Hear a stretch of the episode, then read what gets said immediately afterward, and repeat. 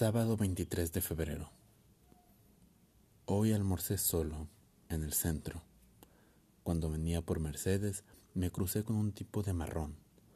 Primero esbozó un saludo. Debo haberlo mirado con curiosidad, porque el hombre se detuvo y con alguna vacilación me tendió la mano. No era una cara desconocida.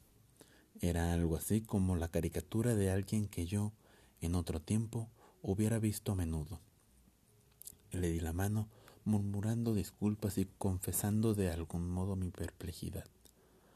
¿Martín Santomé?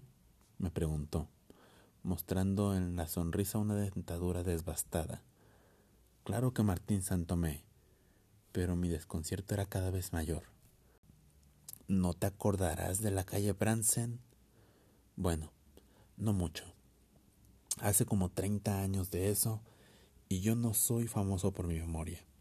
Naturalmente, de soltero viví en la calle Bransen, pero aunque me molieran a palos, no podría decir cómo era el frente de la casa, cuántos balcones tenía, quiénes vivían al lado, y del café de la calle Defensa.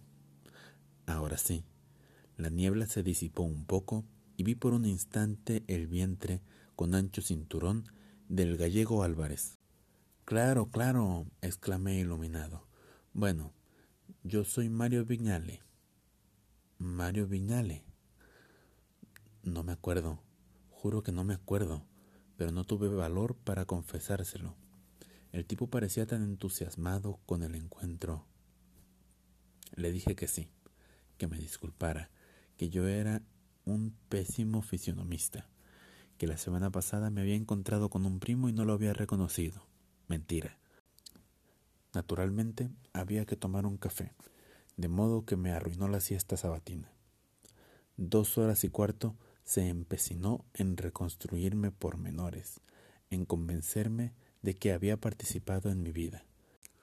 Me acuerdo hasta de la tortilla de alcauciles que hacía tu vieja, sensacional.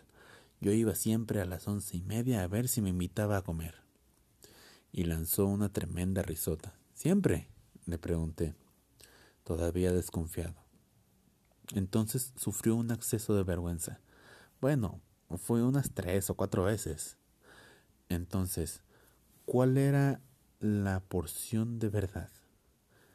¿Y tu vieja está bien? Murió hace quince años.